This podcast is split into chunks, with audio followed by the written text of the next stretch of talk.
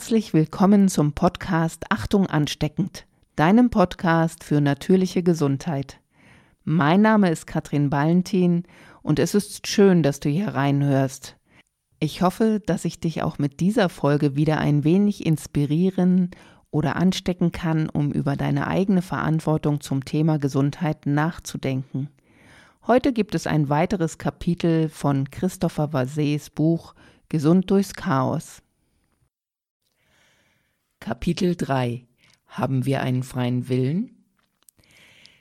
In unserem täglichen Leben treffen wir ununterbrochen Entscheidungen, die unseren Alltag bestimmen. Indem wir diese Entscheidungen treffen, haben wir ganz klar den Eindruck, dass wir unser Leben selbst bestimmen. Wenn wir jedoch auf das zurückschauen, was wir alles erlebt haben, verschwindet der Eindruck, dass wir es sind, die die Geschehnisse lenken und leiten, sehr schnell. Es haben sich gewisse Ereignisse vollzogen, so wie wir das wollten und vorhergesehen haben. Doch wie viele schmerzliche Erfahrungen hätten wir lieber nicht erlebt? Wie viele Momente unseres Lebens waren genau das Gegenteil dessen, was wir uns wünschten oder sehr weit entfernt von dem, was wir geplant hatten? Bei gewissen Dingen haben wir den klaren Eindruck, dass wir sie meistern. Bei anderen hingegen empfinden wir uns eher als Opfer und fühlen uns als Spielball der Ereignisse. Man kann sich daher berechtigterweise fragen, ob der freie Wille des Menschen tatsächlich existiert. Die Fragen nach dem freien Willen sind eng mit der Suche nach seinem Sitz verbunden.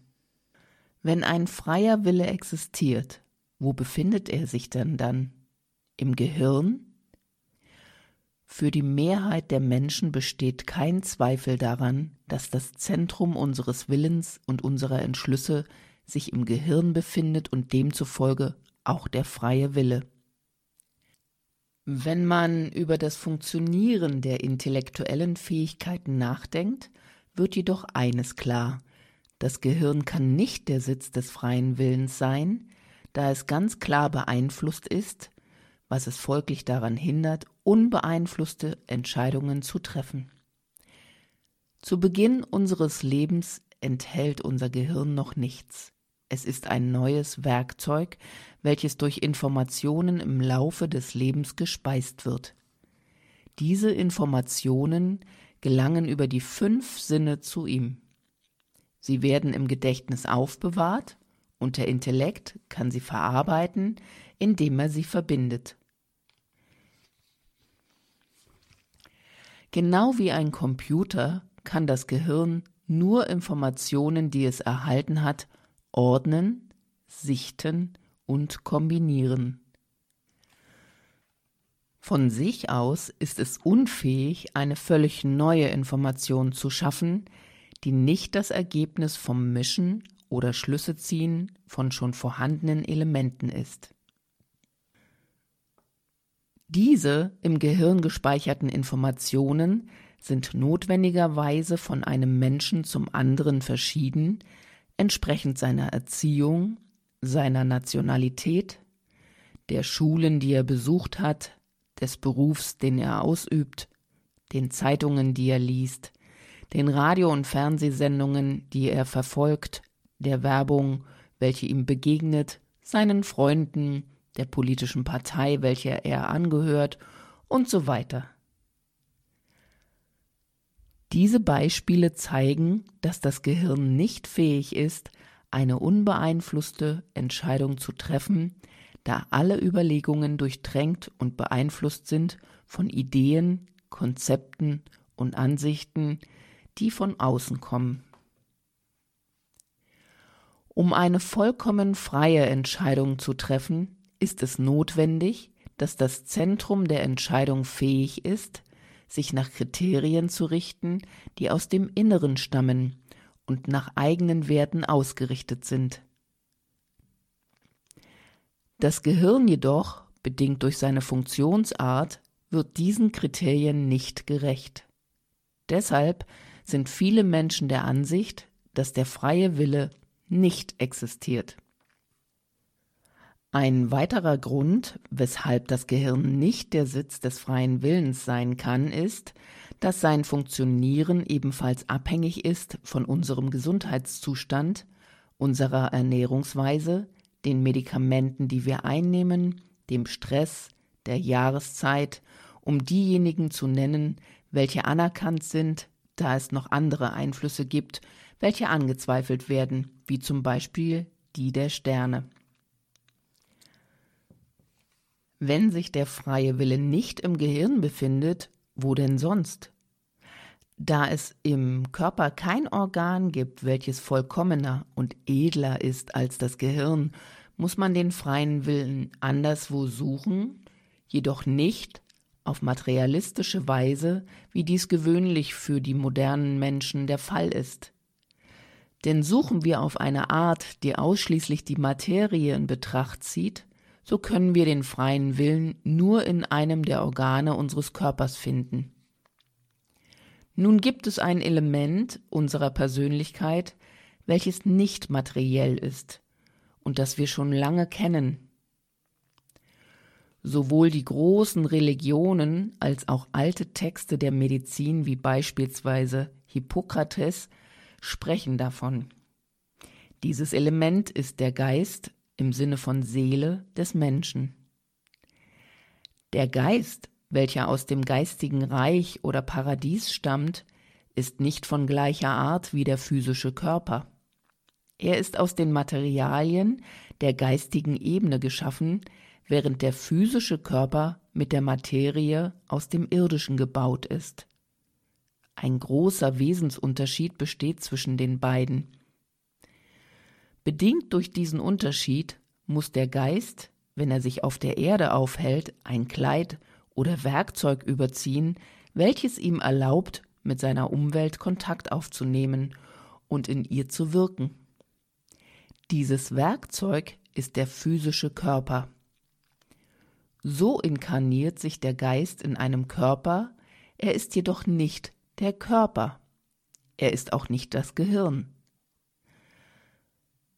Bedingt durch seinen Ursprung entgeht der Geist jeder sozialkulturellen Beeinflussung, der das Gehirn unterliegt. Er vermag somit unbeeinflusste, also freie Entscheidungen zu treffen. Der freie Wille befindet sich demnach im immateriellen Geist des Menschen. Das Ausmaß dieser Entscheidungsfreiheit des Menschen ist leichter zu erfassen, wenn man sie mit der von jemandem vergleicht, der über keinen freien Willen verfügt, wie beispielsweise die Tiere. Diese besitzen ebenfalls einen belebenden, immateriellen Kern, die Tierseele, jedoch haben sie keinen freien Willen. Beim Tier ist die Aktion immer eine Antwort auf ein von seiner Umwelt oder dem Körper kommendes Stimuli, wohingegen diese beim Menschen auch das Ereignis eines tieferen Wünschens sein kann. Tiere entwickeln sich, weil ihre Umwelt sie dazu drängt, wohingegen der Mensch sich auch entwickeln kann, weil er es wünscht und dies unabhängig von seiner Umwelt und oft auch dieser entgegengerichtet. Das Verhalten der Tiere ist angeboren, die Art, in verschiedenen Situationen zu reagieren, ist bestimmt. Einem besonderen Ereignis gegenüber sind mehrere Reaktionen möglich. Tiere können eine davon auswählen, jedoch können sie nicht eine andere als die ihrer Art zugehörigen treffen. Einen Feind beißt ein Hund oder er flieht. Er kann ihn jedoch nicht mit seinem Kopf schlagen, wie das eine Ziege oder ein Widder tun würde, denn er verfügt über keinen freien Willen. Löwen sind Fleischfresser. Befinden sie sich jedoch in Gefangenschaft, so ist es möglich, sie nach und nach auf eine vegetarische Ernährung mit Getreide und Gemüse umzustellen. Von sich aus jedoch können sie sich nicht dafür entscheiden. Weil der Mensch über einen freien Willen verfügt, kann er seine Ernährungsweise komplett umstellen und sogar eine für ihn ganz ungeeignete, naturwidrige Diät annehmen.